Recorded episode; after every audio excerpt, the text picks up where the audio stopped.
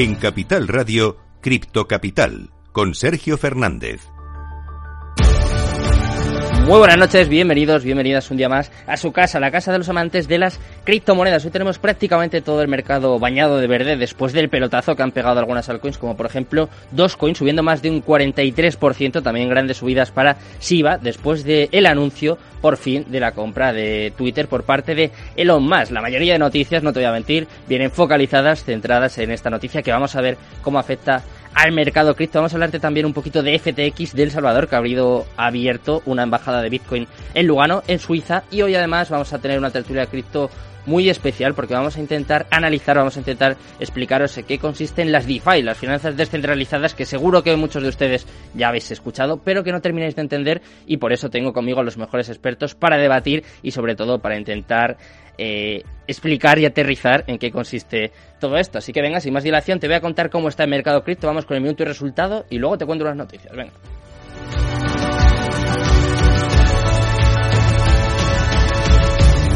Cripto Capital, el primer programa de criptomonedas de la radio española.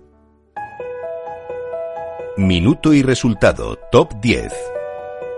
Como siempre, para no perder las buenas costumbres, vamos a empezar echando un vistazo al mercado cripto que, como te digo, está prácticamente todo bañado de verde y por fin, además, con Bitcoin asentándose por encima de los 20.000. En concreto, en estos momentos está un 0,25% arriba en verde en positivo hasta los 20.626 dólares. En segundo lugar, vemos Ethereum subiendo un poco más, 0,53% arriba hasta los 1.560 dólares. Parece que empieza a pintar todo un poquito mejor. ¿eh? Vamos a ver lo que dura. Empezamos ya con las stablecoins. En tercer lugar, vemos a Tether que se deja un 0,01 1% y está clavada en el dólar. En cuarto lugar se asienta también Binance que viene subiendo un 4,02% hasta los 299,30 dólares. Quinto lugar por una stablecoin USD Coin que sube un 0,01% y está también clavada en el dólar. En sexto lugar vemos a Ripple que también viene en verde en positivo subiendo un 0,24% hasta los 0,47 centavos. En séptimo lugar la stablecoin de Binance, Binance USD que también sube un 0,06% hasta los 0,99 centavos. En octavo lugar Cardano también en positivo, también en verde subiendo un 1,29%, está en 0,40 centavos en estos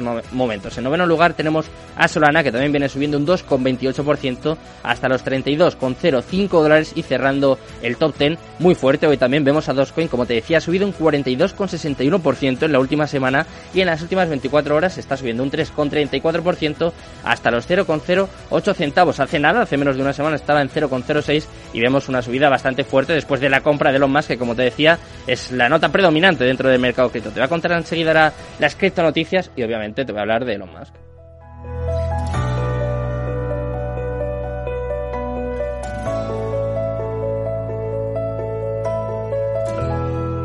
Cripto Capital con Sergio Fernández. Cripto Noticias.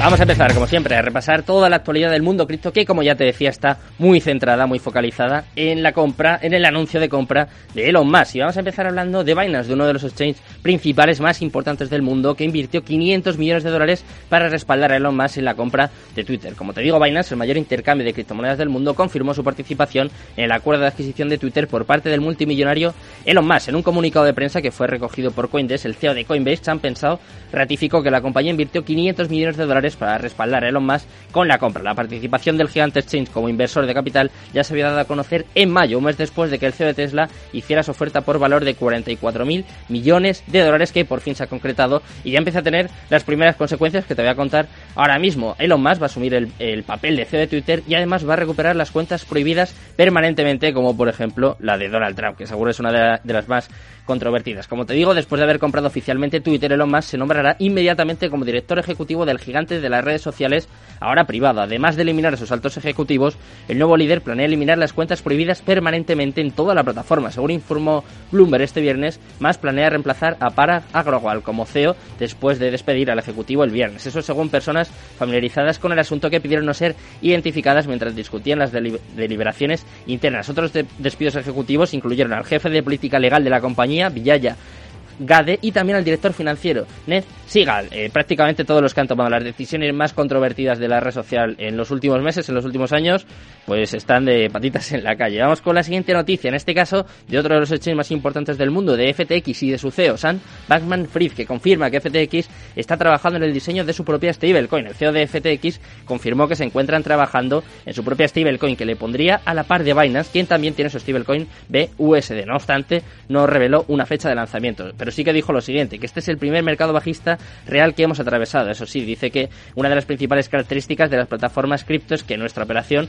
no se ve afectada por la caída del mercado. Todos los días siguen haciendo crecer el negocio y creando servicios y nuevas herramientas para los clientes. Entonces, sí, los mercados son menos dinámicos, la cosa está un poco más tensa, pero al final no le desvía de su camino. Y el que no se desvía tampoco de su camino es el que te voy a contar enseguida con la última cripto noticia, es El Salvador, que ha abierto su embajada Bitcoin en Lugano, en Suiza. El Salvador está continuando con su proceso de bitcoinización y esta vez lo va a hacer mediante una cámara de comercio bilateral con la ciudad de Lugano, según anunciado por Lugano Plan B por medio de Twitter. Adaptar Bitcoin como moneda de curso legal en El Salvador fue una decisión histórica a nivel mundial. La ley buscó abrir las puertas a una nueva forma de pago y de inclusión social. El Salvador dio ejemplo de cómo un país puede hacer las cosas de manera diferente con Bitcoin. Y siguiendo los pasos del Salvador, la Suiza Lugano también hizo lo mismo este año, añadiendo además de Bitcoin a Tether como moneda de curso legal. Ya sabemos cómo está el mercado cripto, sabemos también las noticias más relevantes de las últimas horas. Pues vamos con nuestra tertulia cripto. Hoy, como te digo, muy focalizada, muy centrada en DeFi. ¿eh? Atento, sácate boli, papel, apunta que esto es una masterclass. ¿eh?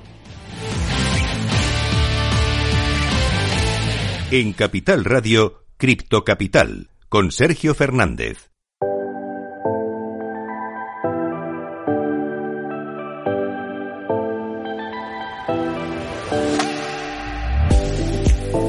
Pues ya estamos por aquí, son las 10 y 10 de la noche, como todos los viernes. Tenemos nuestra tertulia cripto, la única tertulia cripto que hay en España, como siempre, con los mejores expertos. Hoy vamos a hablar mucho, espero que muy bien también, sobre DeFi con los mejores analistas. Tengo por ahí a Secreto DeFi. Mar, ¿qué tal? Buenas noches. Hola, muy buenas, Sergio. buenas noches. Encantado de tenerte por aquí. Tenemos también a Bruno Marcial. ¿Qué tal, Bruno? ¿Qué tal, Sergio? Buenas noches, buenas noches a todos. Muy buenas, encantado de volver a tenerte por aquí, como os digo, eh, todos expertos en DeFi, como por ejemplo el siguiente invitado, B-Block, ha pasado ya muchas veces por aquí y para mí es uno de los mayores expertos en esta materia que yo de hecho intento aprender todos los días con él a través de sus tweets, se aprende mucho y bueno, es un placer tenerte por aquí. ¿Qué tal? Buenas noches a todos, ¿qué tal Sergio? Otra vez por aquí, Mark, equipo y a toda la comunidad. Buenas noches, a ver qué tenemos hoy. Venga, hoy, eh, como digo, vamos a hablar de DeFi y tenemos un debut. Tenemos a Christian Guperman, que se suma aquí a nuestra tertulia cripto. ¿Qué tal? Cristian, buenas noches. Muy buenas, buenas noches. ¿Qué tal? Un placer estar aquí con vosotros hoy. Igualmente, igualmente. Bueno, pues yo estoy encantado porque tengo aquí a los mejores. He dicho a los oyentes, a los espectadores, que se saquen boli y papel. Yo hago lo mismo, ¿eh? Lo veis aquí. Tengo aquí boli y papel para ir apuntando eh, todo lo que me vayáis contando. Y como os decía fuera de micro, mi idea es intentar que gente que, que no tiene ni idea, que no sabe absolutamente de DeFi, de finanzas descentralizadas, que ha escuchado cosas, pero no sabe muy bien por dónde van los tiros, que salgan esta noche, que salgan de este programa, por lo menos teniendo unos conocimientos básicos, unos conocimientos mínimos y sepan eh, lo que viene con esta revolución. Siempre hablamos de la revolución de la tecnología blockchain, de los criptoactivos, los DeFi son, o la, las DeFi son en este caso una pata más muy importante que quiero que entre todos ayudemos un poquito a, a definir, si os parece. Vamos a empezar con lo básico. ¿Qué son? ¿Qué son las DeFi? ¿Qué son las finanzas descentralizadas? ¿Quién se lanza? A ver. Pues yo mismo, yo mismo lo explico. A ver, em, para aquellos que quieran empezar a entender qué son las finanzas descentralizadas, es simplemente es eh, trabajar con tu capital sin ningún intermediario. Eso quiere decir que no dependes de que te aprueben una transacción, de que te pidan datos, de que te pidan una identidad, de que te pidan eh, cualquier mm, prueba o hecho de lo que estés haciendo. Entonces lo que tenemos que entender es que las DeFi nos permite pues trabajar con nuestro capital de una forma eh, anónima o semi-anónima en el cual nos permite obtener una rentabilidad mucho más grande que cualquier otro eh, bueno, banco o exchange centralizado o donde quieras porque no hay un intermediario que haga esa operación o, o que se quede un, un, una comisión, un porcentaje o intervenga dentro de ese, de ese movimiento. Entonces, para mí, que quede bien claro que es que tú tienes eh, bueno, total libertad con tu capital y puedes hacer con él lo que quieras sin depender de, nadie. Así ha dicho a, bueno, en general, pero bueno, si estamos en específico serían mucho más otros conceptos que hay que O sea, a ver, para entendernos, eh, Bruno, siempre se dice que las criptos en este caso si hay una cosa que tienen es que te hacen dueño de tu propio dinero. El máximo exponente, en este caso, serían las DeFi. Sí, yo creo que lo ha definido Mark perfectamente. El, usuario tiene la libertad absoluta de gestionar su patrimonio, eh, gestionar sus activos, sin tener la posibilidad de que haya un tercero que se quede una mordidita, una comisión y que gestionen tu capital. También hace referencia a que el dinero que tú estás poniendo a trabajar eh, lo haces bajo tu propio criterio, sea para bien o para mal, pero sobre todo la parte importante es que no, no hay un tercero, no hay un, no hay un banco, no hay una entidad en la cual ellos están aprovechándose del capital que tienes depositado para hacer otras acciones, sino que puedes ser tú mismo el que las ejecutes para tu propio beneficio, no para el beneficio de la entidad donde está custodiado tu dinero. ¿Algo que añadir, Cristian, mi blog? Vamos definiendo bien de momento las, las finanzas sí, descentralizadas. Quiero comentar que ha dicho Secreto que podemos obtener más eh, porcentajes o beneficios con DeFi. También quiero señalar que existen más riesgos. Claro. A la hora de ser un propio banco, pues existen más riesgos y tienes que tener más conocimiento para saber moverte con DeFi. Mm. Pero sí, el concepto es ese. Finanzas descentralizadas, sin intermediarios o bancos. Bueno, a mí, venga, para terminar, me gustaría resaltar la parte de que no es anónimo del todo, como todo el mundo puede llegar a pensar o lo que falsamente se cree, en mi opinión, mm. sino que es más bien pseudo anónimo, ¿no? Porque tú siempre tienes que estar distinguido por tu dirección, tu billetera, aunque no te haga referencia especialmente a ti. Pero sí que es verdad que podría darse el caso de que tengas monedas dentro de tu Metamask que puedan ser congeladas por el contrato eh, por el que esté desarrollada la moneda. Por ejemplo, poniendo un ejemplo, un ejemplo claro, perdón, eh, USDC trabaja este tipo de cosas y si en algún momento considera que tus USDC deben ser congelados, te los puede congelar. Me gustaría resaltar esa parte. Vale, vale, o sea que no todos son ventajas, pero eh, contadme un poco cuál es el origen de todo esto, cuándo surgieron las DeFi. Sabemos que Bitcoin, por ejemplo, comenzó en 2009, pero ¿cuándo empezó este término? ¿Cuándo, empezó, ¿cuándo empezaron a fraguarse las DeFi? Pues, pues, si no recuerdo mal, creo que el primer protocolo fue MakerDAO, y si me confundo que alguien me lo diga, pero se lanzó para el tema de trabajar con una moneda estable eh, descentralizada, en este caso eh, y la única función principalmente era, eh, pues eso, tratar de meter liquidez en este ecosistema y que funcionara de otra forma diferente que al centralizado. El, yo creo que esto, si no, sino que alguien me lo diga, creo que era 2012, 2015, no me acuerdo el año concretamente que, que se lanzó. Y a día de hoy sigue, sigue eh, funcionando. Y mm, lo que se trata es como sea un puente hacia una tecnología, hacia una revolución, hacia una, un nuevo camino que no esté, pues eso, eh, dependiendo o, que no dependa de un banco o que dependa de una, de una empresa. Aunque ah, hay que destacar que si estamos trabajando dentro de DeFi, son empresas las que hay también detrás, ¿de acuerdo? Entonces, eh, hay que tener claro que por mucho que sea DeFi, que sea descentralizado, siempre va a haber intereses, como ha dicho antes Andrés, por ejemplo, el tema de, la moneda estable. Al fin y al cabo es una empresa que hay detrás, entonces, eh, si esa empresa le, por el marco legal sale una ley, lo que sea, tiene que asumirlo y luego eso repercute a, lo que es todo DeFi. Entonces, eh, ese es ese intermedio que estamos ahí trabajándolo, pero que, que, claro que cada empresa tiene detrás un respaldo y tiene unas leyes y tiene que cumplirlo. Y puede ser ese problema que, estamos viendo ahora con, con, las nuevas leyes que están sacando. Vale, eh, están llegando también ya algunos comentarios, como por ejemplo tenemos aquí a Tekel Trades que nos pregunta, buenas noches a todos. ¿Eso significa que DeFi excluye por completo opciones con el, el KYC, ¿no? el famoso KIC, que eh, prácticamente te exigen todos los, los DEX, Bruno? Eh, ¿No te escuchamos ahora? Ahora, perdona. Ahí. Yo creo que son diferenciaciones diferentes. Una cosa es el término de finanzas descentralizadas y otra cosa es la descentralización, ¿no? Y creo que aunando un poco lo que ha dicho Biblock con lo que ha dicho Mark, eh, tú tienes la capacidad de, de, gestionar tus activos sin un intermediario. Pero eso no quiere decir que tus activos estén completamente descentralizados, porque son empresas, son startups, son empresas tecnológicas que muchas de ellas van a tener la información, van a tener acceso a tu cuenta o van a tener una serie de patrones que van a poder utilizar. Eh, por ejemplo, si hiciésemos un staking o hicimos eh, cualquier operación de, de, finanzas descentralizadas dentro de un CEX, dentro de un Binance o dentro de un Coinbase o dentro de un KuCoin, Hmm. Al fin y al cabo, tú estás teniendo que identificarte con un KYC, con un Know You Customer. Entonces, mm, yo creo que es diferente la centralización que supone el que tú cedas tus datos o tus informaciones de tu cartera para poder acceder a ese tipo de, actividades con la actividad en sí, que sí que vas a tener la capacidad de eh, utilizarlo a tu favor.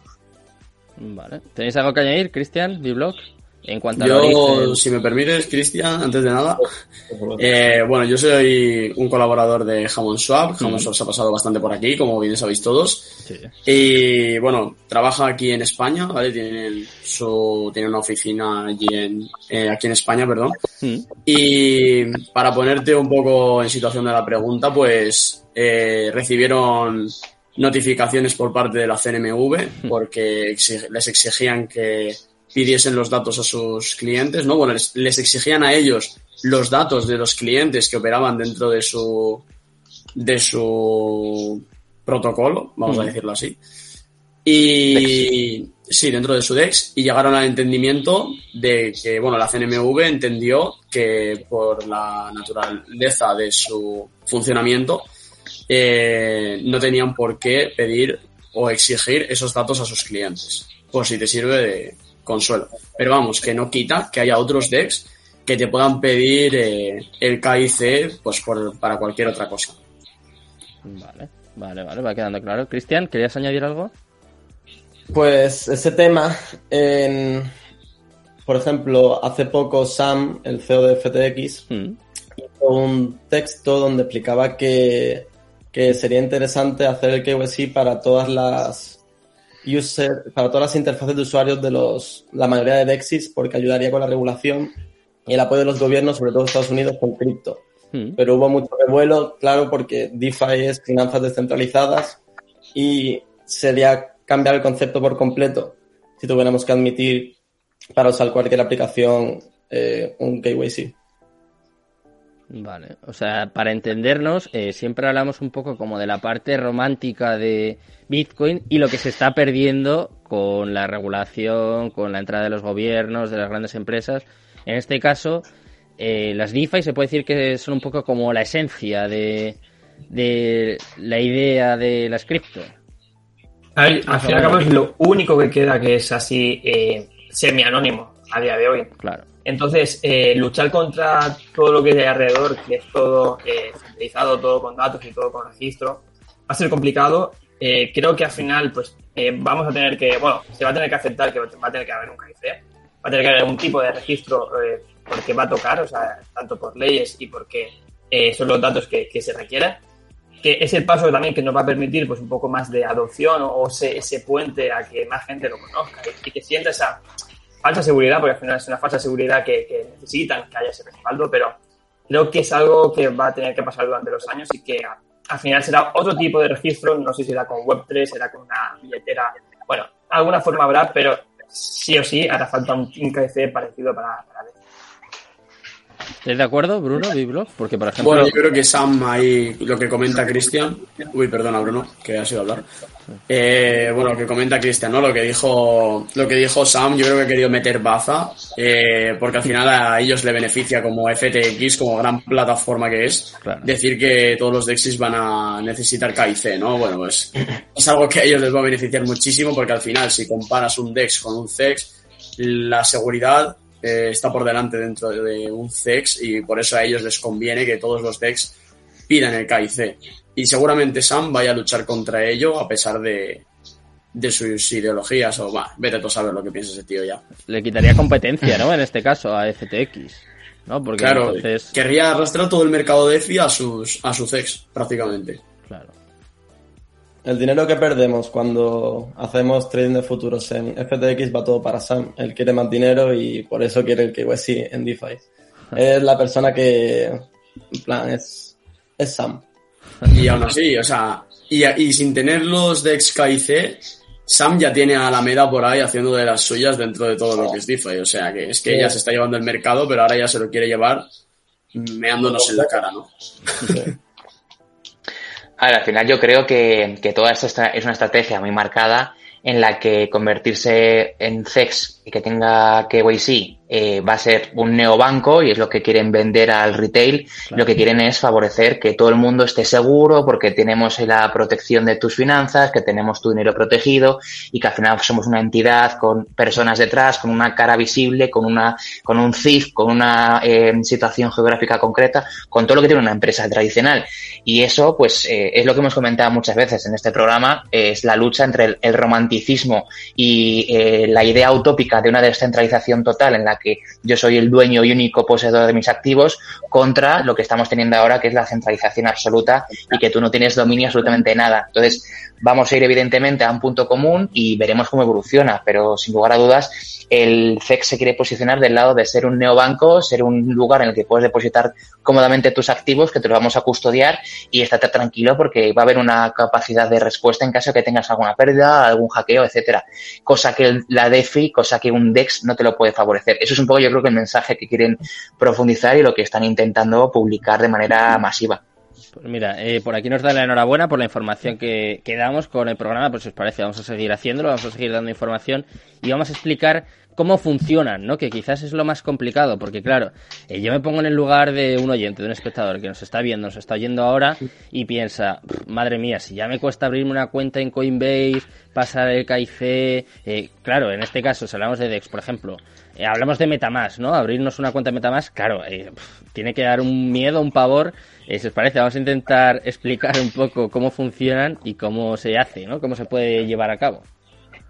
¿Es tan difícil como parece? Es, es, difícil, ¿eh? O sea, yo entiendo que ahora sí nos podemos explicar todo el proceso de cómo se fondea una cuenta, cómo se envía dinero, eh, los nombres, pues puede ser muy difícil, pero la gente tiene que entender que al fin y al cabo es como trabajar con una billetera digital, ¿de acuerdo? Que está ahí en el aire, está en la web, eh, está respaldado, ¿de acuerdo? Es decir, están ahí tus activos y que eh, simplemente lo que vas a hacer es, en vez de trabajar con un banco, unas transacciones o hacer como un Bizum, ¿de acuerdo? Como si fuera un Bizum, mm. que se, se, asemeja un poco, pues tú estarías trabajando con tu billetera, donde tienes el que tengas, y estarías trabajando con una interfaz, ¿de acuerdo? Un, un, intermediario que es el DEX, el cual te permite pues, hacer intercambio de monedas, te permite proveer liquidez y obtenimiento, te permite hacer todo lo que hace un CEX, pero lo mismo que en descentralizado. Simplemente que tienes que tener en cuenta que estás custodiando tus monedas tú mismo, de acuerdo con tu billetera, y que tú eres el encargado de hacer cualquier movimiento dentro del DEX. Entonces, es simplemente tener ese concepto de la billetera, que eso se escucha, bueno, lo vais a escuchar mucho en, en DeFi, pero es la billetera,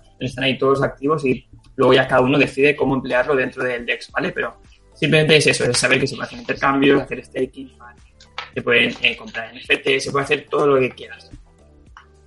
Es tan difícil como, como parece. Yo eh, me voy a solidarizar con los oyentes. A mí me cuesta todavía pelearme con Metamask, ¿eh? Me cuesta, me cuesta bastante. O sea, que yo soy el primero que necesito, necesito ayuda para esto. Eh, Bruno, ¿es tan difícil? ¿Qué hay que hacer? Yo creo que se podría mejorar la interfaz para que sea un poco más intuitivo, eh, llegará el momento, porque al final esto se está masificando y cada día llegan más, más usuarios. Pero los primeros sustos te los vas a llevar. O sea, yo lo que, lo que digo porque cuando haces tus primeras transacciones y te das cuenta que dentro de Metamax hay diferentes estanterías, por así denominarlas, que son blockchain diferentes, y tienes la blockchain de BNB, la blockchain de Ethereum, la, la blockchain de Velas, de, Meta, de, de, de Polygon, y a lo mejor haces una transacción y no estás viendo a dónde la has emitido o si le has hecho una blockchain diferente a la que corresponde, eh, al principio pues te cuesta, ¿no? Y, y tienes que también de definir cuál es el token que has emitido. A lo mejor ese token en concreto tú no lo has dado de alta, no lo has nombrado dentro de esa cartera y no lo ves reflejado y realmente sí que tienes el activo. Lo único que tú no has registrado que ese token se, se vea, ¿no? Entonces, bueno, yo creo que esos primeros sustos te los puedo llevar yo la, la, breve recomendación es que las primeras transacciones hagan con cantidades muy, muy pequeñas, residuales y, y básicamente anecdóticas para comprobar, oye, que he hecho una transacción correctamente, que sé el emisor, a dónde va y en ese aspecto pues poder ir probando, ¿no? Porque yo me acuerdo la primera compra que hice en la red de, de, de Matic, además, que yo también he, he utilizado Jamon Swap y, mm. y, no llegaba, no llegaban los, los jamones, el, el token y claro, lo que ocurría es que no es que no tuviese los jamones, es que yo no había incluir ese token dentro de mi cartera y no está especificado. Entonces, bueno, hay, hay bastante eh, juego, ¿no? Yo creo que es adictivo, es eh, una capacidad de ir intentando conocer un poquito más cada día. Yo también tengo una aliada de ese tipo, ¿eh, Bruno? Que para que sepan los oyentes aquí no somos todos los malistas del mundo. Además, con jamones, yo los envío a Binance, que es peor todavía. Ahí están, ahí están. Bueno, se los han quedado ya directamente. eh, Biblock, eh, cuéntame eh, un poco esto, cómo, cómo funcionan o cómo, cómo se puede operar en estos decks. ¿Qué recomendación puedes dar? Un poco como, como hacía Bruno. Vale, bueno, dando mi opinión, eh, yo creo que primero está en diferenciar los actores que están dentro de DeFi, o me gusta empezar por ahí. Vale. Tú tienes que entender que eres un usuario normal, ¿no? Tú tienes una billetera, como puedes tener tu cartera, y dentro de todo lo que es DeFi hay usuarios. Estás tú, está tus amigos, tu grupo de amigos, ¿no? Y cada uno tiene su cartera. Lo bueno es que eh, ahora tú eres el que tiene el dinero, es como si tuvieras el dinero en efectivo dentro de tu cartera y fuese tuyo, nadie te lo está controlando, ¿no? Eso lo tienes tú disponible para gastar cuando quieras, para dejárselo a un amigo, le puedes hacer un préstamo en cualquier momento. Vale, entonces ya entra en juego una plataforma de FI. Entonces puedes tener una plataforma de FI donde puedes cambiar tu, tu dinero, ¿no? Pues haces un viaje, por ejemplo, tienes que cambiar tus euros en efectivo por dólares si te vas a un sitio que opera en dólares, por ejemplo. ¿No? Pues si tú quieres comprar Bitcoin, tienes que ir a un sitio donde puedas comprar Bitcoin. Pues, por ejemplo, Hamon Swap es un DEX donde puedes comprar Bitcoin con tu, con tu dinero en efectivo, entre comillas, ¿no? Hmm. Detrás de ese DEX necesitas que haya gente detrás porque se controla con smart contracts. Son los que hacen las operaciones por ti, entre comillas, ¿no? En vez de hacértelo un CEX, básicamente te lo hace un smart contract que está todo programado. ¿A ti te preocupa eh, lo que pase con un DEX cuando tú tienes tu dinero en tu cartera?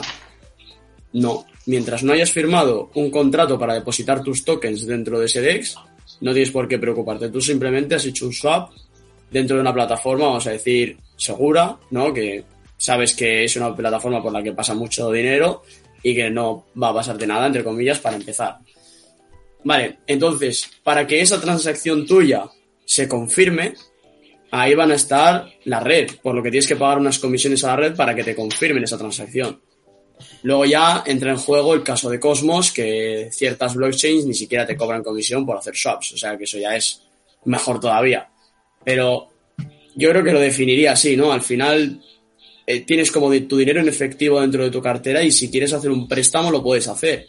Puedes ponerlo en una plataforma, haces, depositas tu dinero para que otra persona lo pueda coger prestado y encima a ti te van a dar unos intereses. Entonces, en vez de cuando tú depositas tu dinero en el banco, este puede prestarlo sin que tú lo sepas y cobras unos intereses. Y aquí es al revés, tú eres el que lo presta y encima te estás cobrando unos intereses. Entonces, mientras tu dinero en efectivo esté dentro de tu billetera y tu billetera no esté corrompida, ¿no? No hayas firmado nada que se salga fuera de lo normal, tus tokens no tendrían por qué tener ningún problema ni sufrir ningún daño. Y yo creo que con eso se entiende un poco lo que es DeFi. ¿Te parece bien? Podemos cerrar el programa aquí porque me parece espectacular la explicación. ¿eh? Gracias. Cristian, ¿quieres añadir algo más? ¿Te parece bien esta, esta definición, esta explicación? Yo, como consejo para alguien que empieza con DeFi, añadiría, aparte de todo lo que los compañeros han dicho, que está muy bien, es eh, por, eh, la, parte de la seguridad, porque al ser tu propio banco y ser tú, tener una propia billetera, tienes que tener en cuenta eso mucho. He tenido mucha gente que me ha hablado y me ha dicho, me han hackeado, he perdido todo mi dinero, me han quitado los fondos de la billetera. Y eso es, pues, seguramente porque a la hora de cuando te creas la billetera MetaMask, en este caso, la más utilizada, la billetera, apuntas la clave, la seed phrase, en, en tu móvil o en Google Docs o en notas lo que tienes que hacer, yo lo que hago es apuntarlo siempre en un papel, no hay forma de que nadie lo sepa. Eh, cuando te metas en cualquier tipo de enlace, comprobar bien que es el enlace correcto. Por ejemplo, cuando buscas Uniswap, que es el principal DEX eh, cripto, en Google te saldrá un anuncio que ponga 1.niswap y es como un ataque de phishing para que cuando interactúes con el contrato te quiten los fondos. Entonces, interactuar con buenos enlaces y para ello, pues yo lo que hago, por ejemplo, es irme a Twitter busco Uniswap y cuando me salga el protocolo grande que tenga el tic azul y vea Uniswap bien escrito, ahí le doy clic. Y pues eso, tener cuidado con lo que interactúas y con pocas cantidades al principio, sobre todo, como ha dicho Bruno. Esto que está comentando Cristian, estamos todos de acuerdo en que es la principal desventaja, el principal contra en este caso de, de las DeFi, la seguridad, o no hay tanta diferencia con los DEX. Bueno, yo creo que depende un poquitín dónde andes metido, ¿no? Pues si te vas a lo más rebuscado de DeFi en vez de estar en los principales protocolos, hmm. no, no deberías de tener tantos problemas. De hecho, hay muchos CEX cerrados que han perdido fondos, que se han declarado en quiebra, que no pueden pagar a sus usuarios, ¿no? Tenemos el caso de MTGOX, por ejemplo, también. Hmm. Si es que al final son los más gordos. Se ha habido muchos hackeos a Binance también, o sea que es verdad que... Eh, Lo que pasa es que, por ejemplo, hackeos a Binance seguramente haya cientos diarios. Claro. Pero no se sepan. ¿Por qué? Lo primero, porque la empresa lo puede tapar mejor, porque todo lo que pasa en DEX es on-chain, vamos a decir así, y todo se sabe. Hmm. Pero claro, en un CEX es todo para ellos, todo para adentro. A menos que sea algo muy gordo, pero muy gordo, no se va a saber. Realmente pueden suponerse yo que sé, ataques que pierdan 10.000 euros cada día prácticamente. Hmm. Son ataques que a ellos no les importa nada. He visto ahí negando un poco con la cabeza, Bruno. Eh, eso, claro, porque siempre se dice que los decks son seguros, que, los decks como que son muy peligrosos, la criptojungla, no sé qué es. Hay, hay muchos tópicos, como con la cripto en general, pero ¿es verdad? ¿Puede ser esta la principal diferencia entre un CEX y un DEX o, o no es para tanto? Yo creo que es una falsa seguridad. O sea, el, CEX mm, se, puede convertir en, un nuevo banco y que te dé una réplica de tus activos, que te diga que tienes X en su billetera interna y que juegue con ellos igualmente, eh, que juegue igual que juega el banco X a, mover tus activos y a ganar los intereses por ti. El, DEX lo que te va a implicar es que, que, estudies y te formes más. Ya está, o sea. Claro. Eh, no estamos hablando de, un plazo fijo ni bonos del Estado, que son un 1% cada 10 años. O sea, estamos hablando de rentabilidades más arriesgadas, más altas, con lo cual, y cada uno tiene que estar informado de lo que hace con su dinero. Entonces, si yo quiero obtener un 60% de rentabilidad anual, eh, eso no es regalado. Eso conlleva una implicación, un esfuerzo y un estudio por parte del, usuario para que, para que pueda asegurarse de que está accediendo a la página oficial, que está haciendo un intercambio en la plataforma y en la blockchain correcta, etcétera. Y mencionando lo que decía Cristian, yo a día de hoy, que hago bastantes operaciones y que me meto casi diariamente a ver qué hay por ahí, y a día de hoy incluso utilizo habitualmente CoinMarketCap, me voy al lugar en concreto donde quiero hacerlo y me meto en la página oficial de esa forma. Porque el phishing te puede pasar, puedes ver un anuncio que te cuelen una letra en concreto y como metes ahí tu billetera, ves, aparecen todo. Pues bueno, el riesgo no es más que, estar atento y que seas tú el, el, único responsable, es una parte positiva y la parte negativa de la descentralización en ese aspecto. ¿Estás de acuerdo, Marc? Que te veo ahí asintiendo. La principal diferencia es la formación.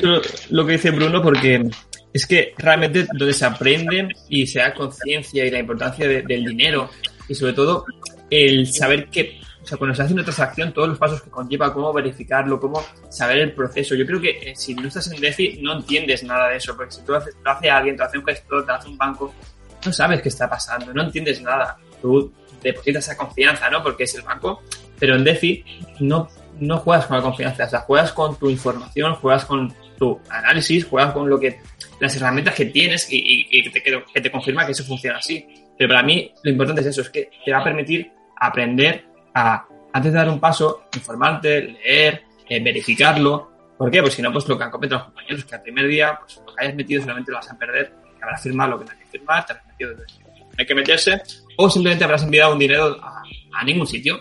Entonces, yo creo que el proceso, proceso más importante es, el aprendizaje y el estar seguro cuando tú vas a hacer un intercambio, no tienes esos nervios de, hostia, ¿qué va a pasar? Ya has, lo has estudiado y lo has entendido y entiendes el proceso que va a haber ahí en esa firma. ¿Y cuánto tiempo hace falta para llevar a cabo este aprendizaje, Cristian? Eh, por ejemplo, en tu caso, y quiero un poco que, me comentéis eh, todos, ¿cuánto tiempo lleváis en esto y cuánto tiempo necesitasteis para eh, llevar a cabo estas prácticas bien, sin sobresaltos? Pues a ver, yo llevo desde finales de 2020 creo y empecé comprando Uniswap porque tenía un unicornio, ¿vale? Simplemente por eso. Y se hizo, me hizo un por 8 y a partir de ahí dije, vale, pues esto es interesante y me empecé a interesar por cripto. Y pues desde que empecé, empecé con Coinbase porque la experiencia de usuario era más sencilla, depositaba directamente con el banco, Binance tenía gráficas, todavía no entendía que eran las gráficas, luego utilizas Binance porque tiene menos comisiones, luego dices, hostia, cada vez que se lista una moneda en Binance, peta y hace un por 10. Quiero comprarla antes de que salga en Binance. Y dices, ¿cómo lo hago? MetaMask y blockchains. Y ya empiezas a interactuar. Pero es un, es un recorrido que lo haces poco a poco porque tampoco sabes cuál es el camino al principio vas haciendo cosas y te van saliendo y pues ya llegas a, pues a todo el mundillo. Se te abre un mundo por completo cuando sales de Binance, la verdad. A ver, los demás, un poco, ¿me contáis? Eh, más o menos tiene que ver con la experiencia te cuento yo. Yo caí engañado en el yield farming, los ingresos pasivos, dejar tu dinero y vivir el resto de tu vida cobrando intereses. Eso es así es como se ha vendido DeFi, ¿no? Yo creo que es un poco el principal problema. Pero también creo que gracias a eso eh, fue el hecho de dar un paso y decir, yo quiero esto. Y nada, tener un objetivo, proponértelo y continuar. Yo fui de los primeros, bueno, a mí también me pasó el tema de mandarme tokens a mi MetaMask y por no tener el contrato añadido, decir, vale, acabo de perder prácticamente la mitad del dinero que tenía metido. me pasó hasta que después de, yo qué sé, un mes y medio me enteré de que había que añadir el token a la billetera y que ya se veía. Y entonces, oh, he recuperado todo mi dinero. Bueno, no estuvo mal la experiencia, la verdad, no estuvo mal. Pero vamos, que fue así mi introducción y a partir de ahí ya tuve mi dinero en el Metamask bastante tiempo, mm, un mes y medio, dos meses, sin moverlo, literalmente sin interactuar con ningún protocolo porque no me veía seguro. O sea, yo estuve todo ese tiempo viendo vídeos, leyendo y yo qué sé, haciendo cosas con tal de no hacer un swap en un DEX por el miedo que tenía a perderlo todo. Yo, hoy en día, digo que hay que dar el primer paso y que a partir de ahí va todo rodado. O sea, ya vas a tener, vas a ir, vas a ir haciendo el ojo más que otra cosa. Vas a ir diciendo, bueno, pues esto sí, esto no, bloquear aquí sí, bloquear aquí no, hacer swaps aquí sí, no, comisiones, fijarme en las comisiones, fijarme en el contrato, lo que estoy firmando, lo que estoy permitiendo que haga con mi dinero. Poco a poco, la verdad, yo si alguien quiere empezar, lo mejor es empezar, no estar ahí pendiente de entro, no entro, entro, no entro, no, porque al final no entras. Entonces, mándate tus primeros tokens, haz tus primeros swaps, que te cobren tus primeras fees, caen los primeros rock pools, que te vas a comer muchísimos.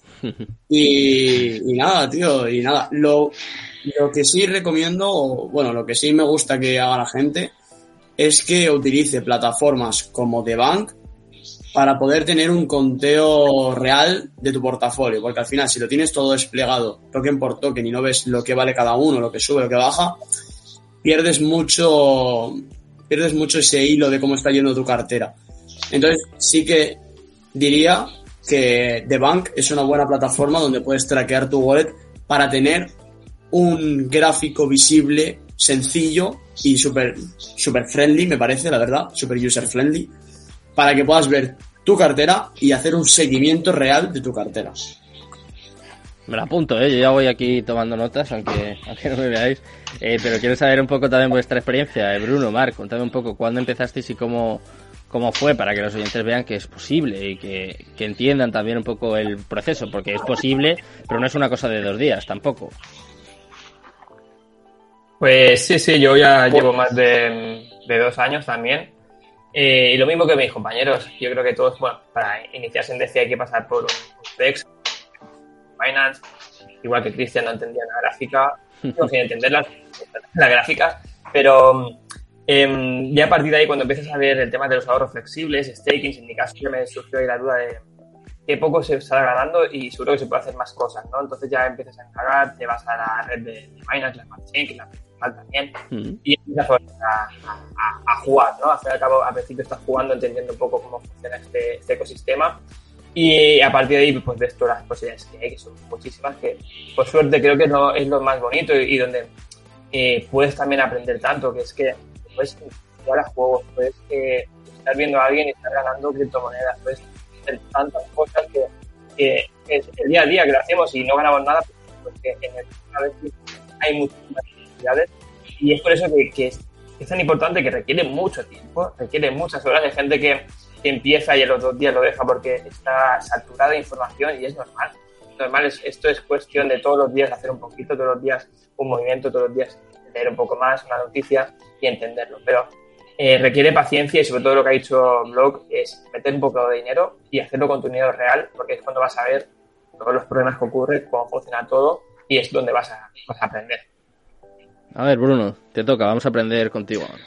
Pues sí, haciendo una recopilación de todos, o sea, me siento muy identificado porque creo que hemos hecho todos un poco los mismos pasos. Yo también he conocido esto hacia marzo así de 2020 y calcado un poco a lo de Christian. Te metes en Coinbase porque la interfaz es súper sencilla, y encima tiene jueguecitos que te dan tokens de algunas monedas en particular, los haces, te llevas 10 euritos, 10 euritos. Yo creo que a día de hoy tengo, bueno, habrá bajado mucho, pero tú llegas a tener 100 euros lo que te habían regalado en Coinbase en diferentes tokens. Eh, luego te metes en Binance porque te das cuenta que tiene menos fees, eh, te, das, te das cuenta que tiene ahí no sé cuántas mil millones de herramientas gráficas para arriba, gráficas para abajo, que si los futuros, staking, air, eh, yield farming, empiezas a hablar un montón de términos y dices esto qué es, y ya empiezas a, a intentar entenderlo, lo vas comprendiendo. Twitter ayuda mucho, de blog hacen contenido espectacular, ahora lo tengo delante, se puede decir, y hay muchos de la comunidad cripto que, ahora que arrojan muchísima información y ya he aprendido muchísimo a través de Twitter, YouTube, eh, empaparte absolutamente de todo, y luego ya eh, decir, voy a destinar una cantidad de dinero pequeña que sé que voy a perder, yo ya iría más allá, sé que lo voy a perder porque los primeros pasos van a ser complicados e intentar empezar a, a, entenderlo, ¿no? Yo me acuerdo de la época que había unos stakings de unos APIs, unos porcentajes anuales, no sé si acordáis, de 800.000 eh, por ciento al año, 600.000 por ciento al año, un millón al año, y todo el mundo, venga, vamos a entrar, y metías ahí 50 euros, hacías el cálculo en la calculadora automática y te ponía con 50 euros dentro de un año has obtenido, pues eso, eh, te haces rico. Y, y, y, entrabas a qué pasaba, estabas unos días, lo sacabas y de repente empezaba a bajar el API, empezaba a bajar el, el valor del token y al final habías metido 50 euros y te tenías 5 y dices, bueno, pues, pues he espabilado, ¿no? Entonces, creo que, que, hay que ver en los sitios en los que se puede jugar, empezar a, a ver qué se puede plantear. Y he visto por ahí una pregunta que hacía un, un oyente de que los bancos hacen competencia a, a las cripto mm. y yo creo que son sistemas que están dándose cuenta que, que hay un nuevo sistema, hay un nueva, una nueva forma de, de hacer economía y que el usuario pueda jugar con su propio capital pero no van a poder imitarlo porque al final ellos quieren tener un beneficio para sí mismos y esto es una operación, un DEX entre particulares y que se deposita en una pool, se depositan para que gracias a ese capital haya gente que quiera acceder a préstamos que pueda recibirlos y gente que quiera prestarlo que pueda recibir un porcentaje, por ejemplo. Entonces ahí te saltas esta intermediación. Otra cosa es la identidad y otra cosa es la centralización de, del usuario como que te puedas acreditar como una persona, ¿no? Pero creo que estamos hablando de otra forma diferente de, de hacer dinero y tener unas rentabilidades que conllevan más riesgo, pero conllevan más beneficio. A ver, estáis hablando de muchos términos que eh, estoy seguro de que mucha gente que no entiende y se os parece.